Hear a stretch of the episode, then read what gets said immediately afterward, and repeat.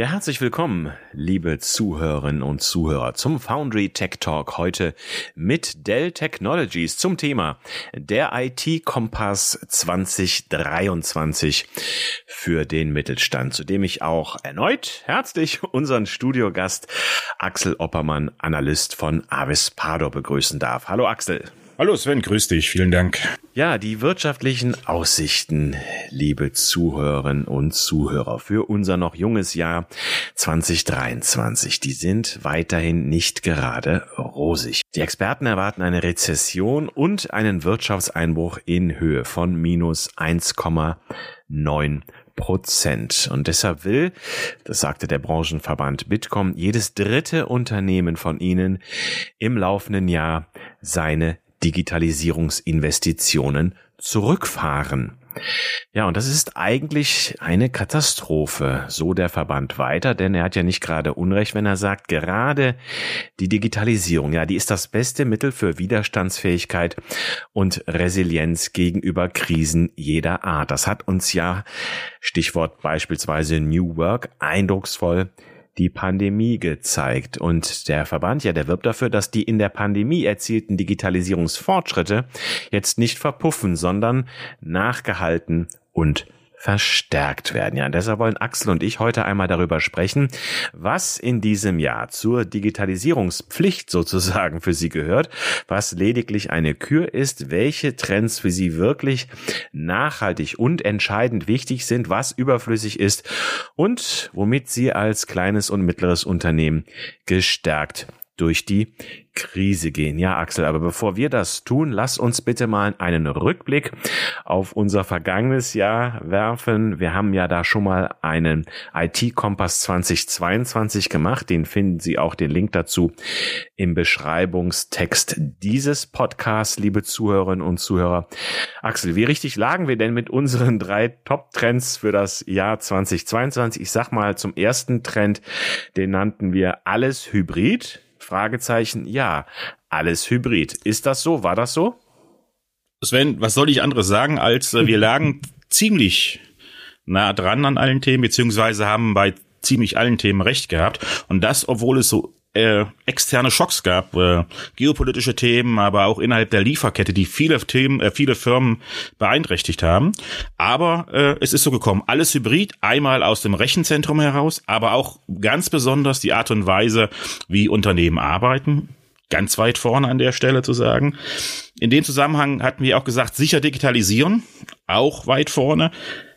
Der Cyber äh, oder der Cyber Security Druck ist nochmal extrem gestiegen auf die Unternehmen. Es gibt quasi kein Unternehmen, was sich von irgendwas freizeichnen kann. Auch da lagen wir richtig, auch da lagen wir jetzt im Nachhinein richtig, wenn wir uns die Investitionen für 2022 äh, anschauen. Das heißt, wir haben da ein Wachstum gesehen in den Ausgaben für Cybersecurity-Lösung und auch bei dem Thema, manchmal muss es Blech sein, waren wir nicht ganz verkehrt, weil im Rahmen der Hybridstrategie natürlich das eigene Rechenzentrum weiterhin im Fokus steht.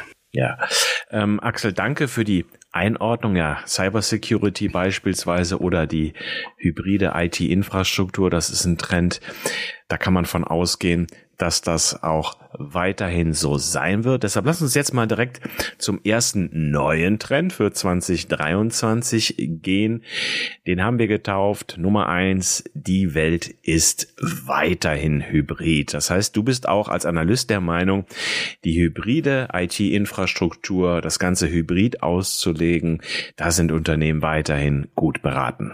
Genau, das wird auch die entscheidende Tätigkeit sein für viele Unternehmen, die äh, hybride Strategie zu erweitern, zu überarbeiten oder neu zu durchdenken. Wir haben da zwei zentrale Themen an der Einstellung. Natürlich ist es das Thema äh, des hybriden Rechenzentrums oder des hybriden Datacenters, bestehend aus eigenen Blech, eigenen äh, Server-Racks im Haus, aber auch in Kombination mit anderen Bereitstellungsmöglichkeiten bis hin zur Cloud. Diese Kombination, das Managen muss neu überdacht werden. Es gab noch nie so viele Endpunkte außerhalb des Unternehmens, die es zu managen, zu integrieren gilt. Da braucht man ganz neue Anforderungen, auch wie der Datenverkehr abgebildet ist, wie das Ganze gemanagt wird.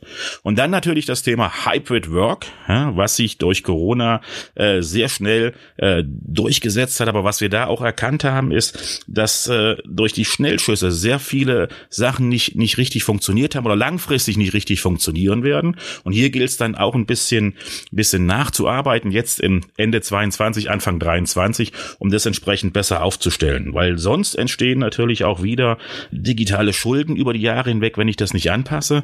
Und das will natürlich keiner anhäufen. Welche digitalen Schulden meinst du da konkret? Das ist, wenn ich jetzt äh, Systeme nicht komplett äh, manage, wenn ich den Mitarbeitern nicht die Funktionalitäten zur Verfügung stelle, die sie benötigen oder brauchen, sei es im Homeoffice, sei es unterwegs oder auch im Unternehmen. Die Rolle des Konferenzraums hat sich zum Beispiel in den Unternehmen komplett gewandelt, weil nahezu 90, 95 Prozent aller Meetings mittlerweile hybrid sind. Das heißt, es kommen äh, Einwählende von außen rein in das Meeting. Ich habe Leute, die vor Ort arbeiten. Und da gilt es angefangen von der äh, Konferenzrauminfrastruktur über entsprechende Lösungen. Ich sage jetzt nur mal hier als Stichwort künstliche Intelligenz für Meetings. Das heißt Vorbereiten des Meetings, Nachbereiten des Meetings. Äh, das muss ich alles äh, aufbringen. Das muss ich alles jetzt umsetzen, damit ich zukunftsfähig bin. Das heißt, dass ich auch aus diesen Aktivitäten Mehrwert ziehe und dass es nicht so ist, dass ich mit schlechten Technologien Mitarbeiter demotiviere und dann auch nicht im Prinzip den entsprechenden Output bekomme. Das meine ich so ein bisschen mit technischen Schulden. Das Gleiche kann man auch übertragen auf das Rechenzentrum. Hier geht es natürlich darum, das Rechenzentrum an den richtigen Stellen, an den richtigen Punkten zu modernisieren, so dass ich die aktuellen und zukünftigen Anforderungen des Unternehmens besser erfüllen kann. Das sind wir schon direkt beim zweiten Trend. Axel, du hast ihn gerade angesprochen, den haben wir mal getauft. Moderne Rechenzentren statt Oldtimer. Frage eins: Was heißt das konkret? Frage zwei: Also müssen dann doch die Portemonnaies heute in diesem Jahr geöffnet werden? Da braucht es Investitionen aus deiner Sicht. Genau, es braucht Investitionen in, in das ganze Thema Modernisierung des Rechenzentrums oder Modernierung der Backend-Infrastrukturen. Und da ist es auch wiederum egal, ob das bei mir im Unternehmen ist, ob ich da mit bestimmten IT-Service-Providern zusammenarbeite oder mit Hyperscaler meine Hybride oder meine Multicloud aufbaue. Es sind hier zu sagen, wir haben drei, vier Themen, die ich ganz kurz anschneiden möchte. Das Thema Hybride und Multicloud-Initiativen, die werden das Jahr 2023 prägen.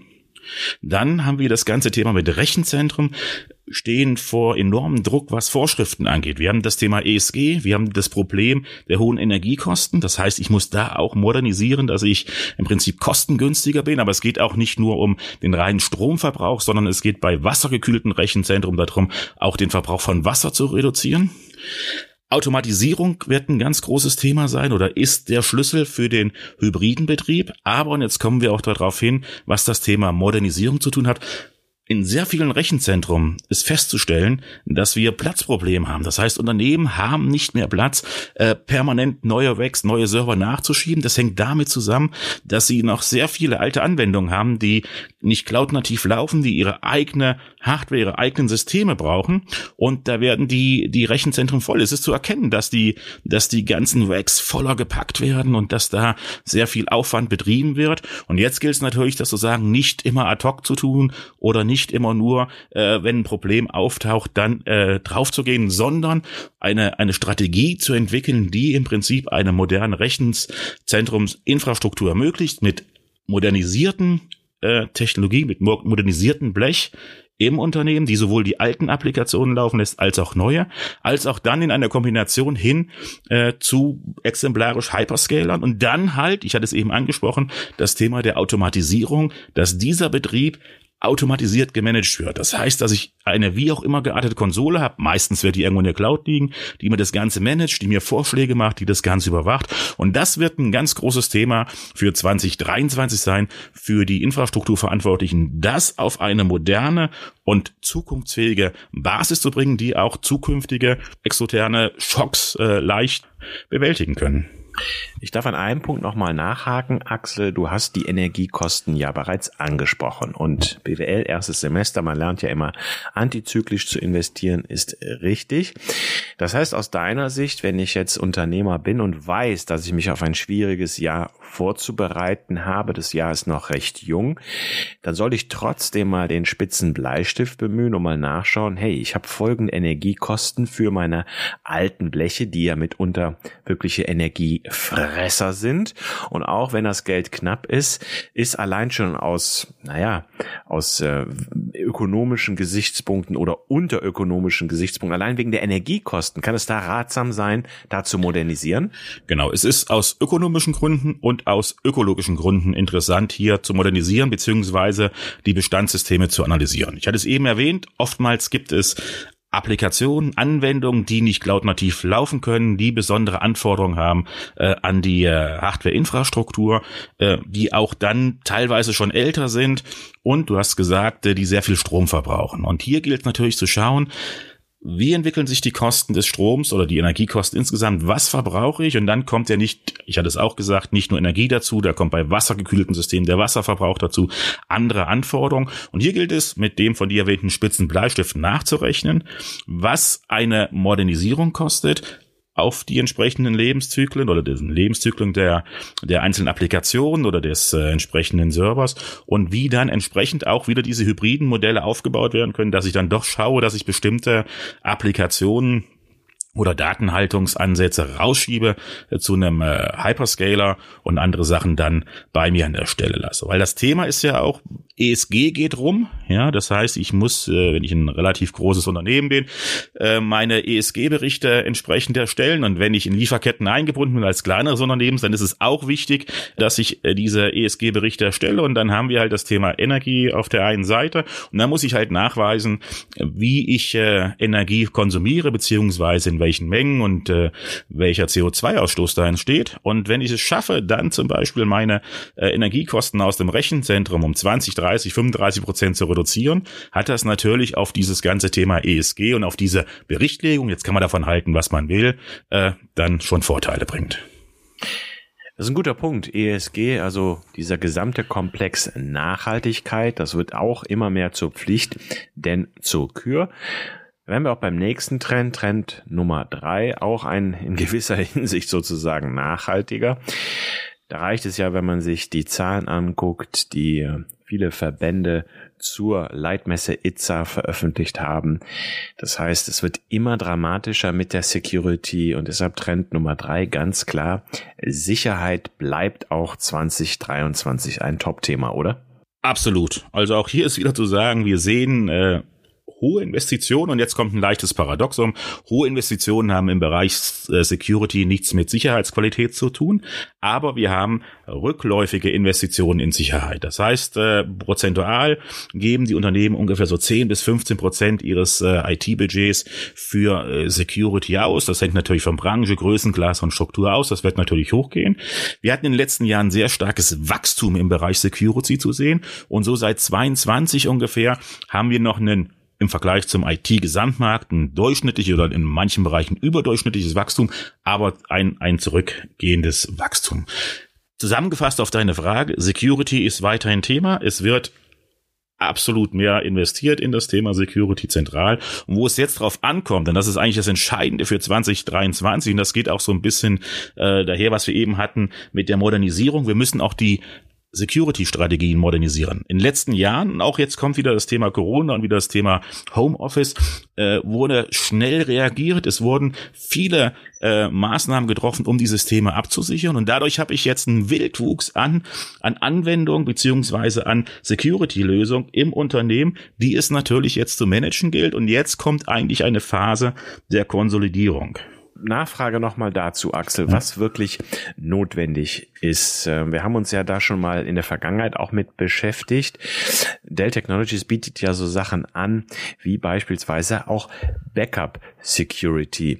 Kann man das auch so deuten, dass es probate Mittel für mehr Sicherheit gibt, die auch netter Nebeneffekt bezahlbar sind. Das heißt, muss ich da auch genau gucken. Nicht Gießkanne nehmen, sondern eher schauen, wo ich punktuell zu mehr Sicherheit mir verhelfen muss durch gewisse Investitionen und auch schauen kann, ja, das ist jetzt eine sinnvolle Ausgabe oder eben nicht. Genau. Also ob es jetzt eine sinnvolle Ausgabe ist oder eben nicht, äh, ist halt immer immer schwer zu zu erkennen. Was festzustellen ist, viele IT-verantwortliche CIOs oder auch Mitarbeiter in den IT-Abteilungen, äh, die die stehen so unschuldig wie so ein Kälbchen äh, vorm Bolzen-Schussgerät, ja, wenn es um das Thema Security geht. Oh, jetzt wird's Die- noch brutal hier.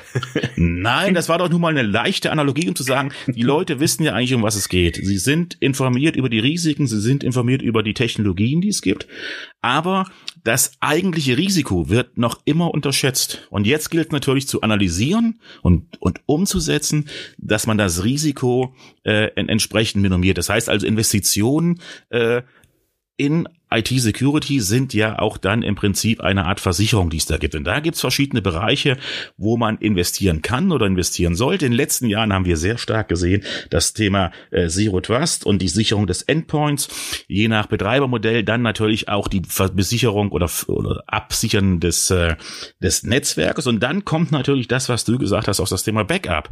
Ja, weil ich kann noch meine Endpoints oder meine Netzwerke noch so stark sichern, wenn ein Eindringling drin, ich, drin ist im System und mir meine Daten verschlüsselt, muss ich gucken, dass ich schnell wieder arbeitsfähig bin. Und da helfen auch nur im Prinzip die besten Backup-Systeme beziehungsweise Backup- und Recovery-Systeme, um dann schnell wieder leistungsfähig zu sein. Und da gilt es dabei, und das ist auch eine Sache, die jetzt in dem Fall Dell sehr gut oder sehr intelligent gelöst hat, zu sagen, ja, wir konzentrieren uns sowohl auf die SaaS-Apps, äh, die eingesetzt werden, das heißt also die Daten, die da sind und auch die entsprechenden äh, Strukturen dahinter. Wir konzentrieren uns auf die Endpoints, das heißt die Daten der Endpoints und die äh, Gerätestruktur beziehungsweise auch den Aufbau und natürlich dann auch auf diese hybriden Workloads. Und jetzt gilt für jeden Einzelnen das festzustellen, wie muss ich mein System managen.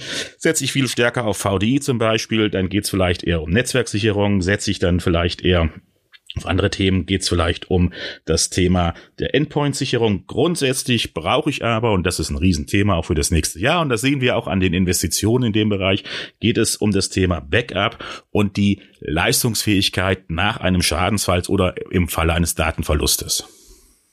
Evergreen, du hast es gesagt. Ein Evergreen ist ja das von dir angesprochene VDI, die Virtual Desktop Infrastructure. Ähm, da die Daten da nicht mehr lokal gespeichert werden mitunter, sondern sicher im Rechenzentrum, verbessert das auch die Sicherheit. Ein ich nenne es auch mal Evergreen, vielleicht aber auch in gewisser negativer Hinsicht. Trend 4 ist nämlich angesichts der wirtschaftlichen Lage, liebe Zuhörerinnen und Zuhörer, wer soll das bezahlen? Ein alter Schlager hier aus dem Rheinland, wo ich herkomme. Ja, Axel, Trend 4, wer soll das bezahlen? Man muss sich natürlich auch Gedanken machen bei einer Digitalisierungspflicht, wie der Bitkom sie ausgerufen hat. Irgendjemand muss ja da die wirtschaftlichen Mittel bereithalten. Da plädierst du aber auch für neue Lösungen, neue Ansätze, andere Finanzierungsmethoden. Genau, das, was wir jetzt ansprechen, ist ein extrem komplexes und in manchen Bereichen auch kompliziertes Thema. Auf der einen Seite haben wir laufende IT-Investitionen, die getätigt wurden oder auch laufende Systeme. Hier muss ich gucken, äh, sind die noch kostenoptimal? Wir hatten das eben zum Beispiel im Rechenzentrumsbereich äh, gesehen oder gesagt für das äh, für das Thema der der alten Server und der Energiekosten. Ja, da muss ich mit deinem äh, erwähnten äh, spitzen Bleistift ran.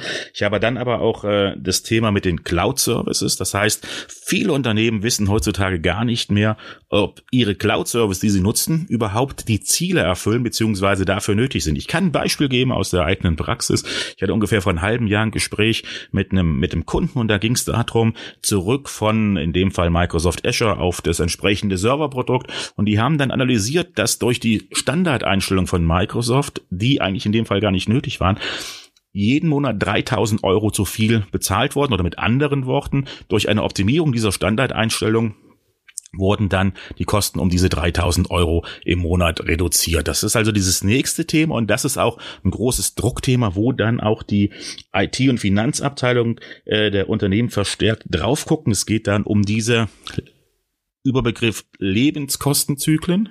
An dieser Stelle von Anwendungen oder von Geräten oder von Infrastrukturen. Das ist der eine Punkt. Und der zweite Punkt ist dann die Art und Weise, wie ich meine äh, Investitionen finanziere. Das heißt, wenn ich zum Beispiel festgestellt habe, ich muss bestimmte oder ich will bestimmte äh, technologische Lösungen einsetzen, damit ich wettbewerbsfähig bleibe oder damit ich auch bestimmte neue Dienstleistungen anbieten kann, mir aber die liquiden Mittel fehlen, muss ich schauen, wie kann ich da entsprechend diese Projekte finanzieren, sei es jetzt Rechenzentrumsprojekte, sei es für Serviceprojekte oder sei es dann auch Richtung Kleinthemen an, an der Stelle. Und da gibt's halt seit langem schon äh, Dienstleistung, Finanzdienstleistung von den großen äh, IT-Anbietern. Und hier gilt es genau zu schauen, was muss ich nutzen, was kann ich nutzen und wie kann ich vielleicht durch eine entsprechende Finanzierungslösung bestimmte Projekte vorziehen und allein durch diesen Gewinn, diesen Nutzen, den ich dann erziele, dass ich bestimmte Investitionsprojekte vorziele, kann ich dann schon die Kosten dieser Finanzierung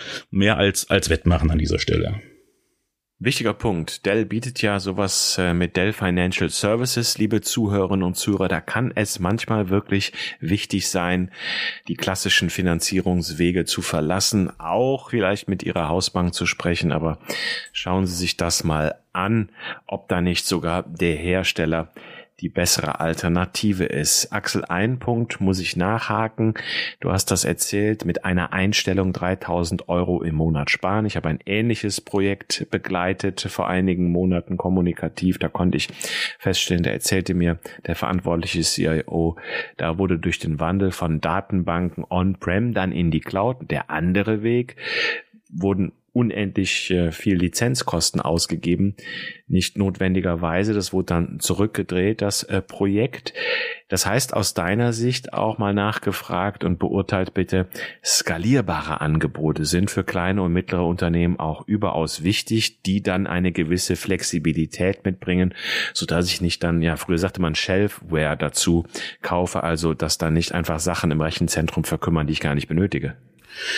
Absolut. Ich muss natürlich schauen, was, was habe ich kurzfristig für Anforderungen an die Service oder auch langfristig und äh, wie entwickelt sich mein Geschäft. Und hier muss ich, wenn ich dann, ich komme wieder zurück auf das Thema eigene Rechenzentrum, hier muss ich natürlich meine, meine Rechenzentrum, Infrastruktur und Architektur so aufbauen, dass ich das im Prinzip aufbauen kann, dass ich das skalieren kann und dass dann halt bestimmte Kosten erst dann anfallen, wenn dieser Skalierungsschritt da ist. Oder ich muss halt auch schauen, wenn ich entsprechende Cloud-Lösungen mit reinnehme, ich hatte es vorhin gesagt, Multicloud, Hybrid Cloud, wenn ich vielleicht mit zwei, drei, vier verschiedenen äh, Cloud-Anbietern zentral zusammenarbeite. Das heißt also, die wichtig sind für meine Wertschöpfung, die natürlich dann auch entsprechende Kosten äh, verursachen, dass ich da genau reingucke auf die Terms und dass ich da auch auf die Einstellungen reingucke. Ja, Beispiel, was ich gesagt hatte vorhin, da ging es nur um ein paar Einstellungen von Datenspeichern und der Häufigkeit der Datenspeicher und der Austausch. Und allein dieser Datenverkehr, dieser Traffic hat halt gewisse Kosten verursacht. Und hier gilt es halt ganz genau drauf zu schauen und wie du gesagt hast, mich so auszurichten, dass ich dann halt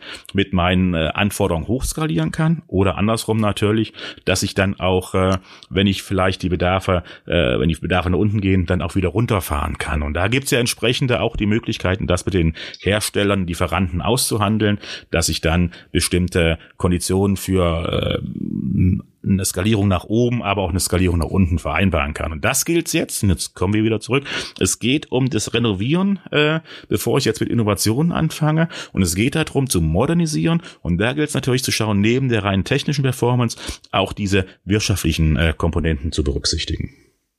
Ja, liebe Zuhörerinnen und Zuhörer, im vergangenen Jahr hatten wir drei Trends. Diesmal sind es fünf Trends. Das heißt, Lieber Axel, wir sind am letzten Trend unseres IT-Kompass 2023 angelangt. Das ist so ein bisschen eine Weisheit aus der äh, großmütterlichen Zeit, die sich aber immer wieder bewahrheitet. Und es ist ja auch sehr verführerisch.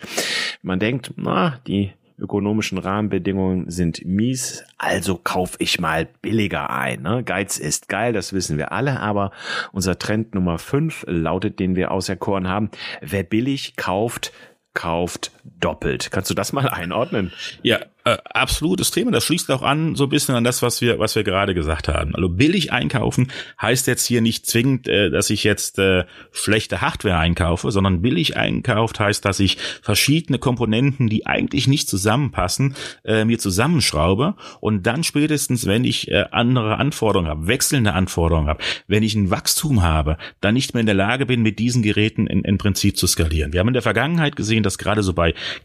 von diesen mittelständischen Unternehmen, dieser kleinere Teil, sehr viel dann auch so Schraubernatur durchkam, weil dann vielleicht irgendwie Budget nicht da war oder dass dann sehr viele Ad-Hoc-Entscheidungen getroffen wurden, wo noch Geräte reingeschoben wurden, die vielleicht nicht wirklich zu managen sind und wo es, wo es im, Prinzip äh, Probleme gibt. Und das muss halt früher oder später mal, mal entrümpelt werden, weil sonst kommen wir, wenn wir das laufen lassen, wir heißt jetzt in Anführungsstrich die IT-Verantwortlichen in den jeweiligen Unternehmen, kommt es dazu, dass ich dann halt auch wieder diese sogenannten digitalen Schulden aufbaue, die ich dann irgendwann in einigen Jahren äh, tilgen äh, muss. Das macht sich dann ja immer doppelt bemerkbar. In der Tat. Ja, liebe Zuhörerinnen und Zuhörer, jetzt haben Sie sie gehört. Unsere Trends fünf an der Zahl im IT-Kompass 2023 für den Mittelstand. Das heißt, achten Sie weiterhin extrem auf Ihre IT-Security. Hybrid ist ein guter Angang, wie wir meinen. Und äh, ja, es gibt finanzielle Mittel und Wege, dass sie das ja auch bestehen und trotzdem richtig in die Digitalisierung investieren können und ja, wer billig kauft, kauft doppelt. Da gibt's eigentlich nichts mehr hinzuzufügen. Ja, Axel, dir herzlichen Dank. Spätestens kommendes Jahr zur selben Zeit, da sprechen wir uns wieder. Dann machen wir den IT-Kompass 2024. Dann schauen wir mal, vielleicht haben wir dann sechs Trends oder sind dann wieder Was drei. auch immer. Nochmal, wir haben, wir haben große Probleme vor uns und es wird viele Unternehmen hart treffen. Und äh, die Trends, die hören sich so locker an, wenn du oder ich das jetzt sagen, aber dahinter stecken wirklich Business Needs. Und äh, wenn ich ganz ehrlich bin, würde ich mich diesmal freuen, wenn so ein, zwei Aussagen, die ich getroffen habe, auch gerade im Bereich Security, äh, äh, vielleicht nicht eintreffen würden, sondern dass wir ein anderes Bild haben oder auch in dem Bereich der Stabilität der Systeme. Ja, zum Glück sind wir keine Hellseher, sondern nur IT-Interessierte. Und das werden wir dann kommendes Jahr feststellen. Ja, Axel, dir nochmal herzlichen Dank. Ihnen, liebe Zuhörerinnen und Zuhörer, wie immer, herzlichen Dank für Ihr Interesse an unseren Sendungen und bleiben Sie uns gewogen. Dankeschön.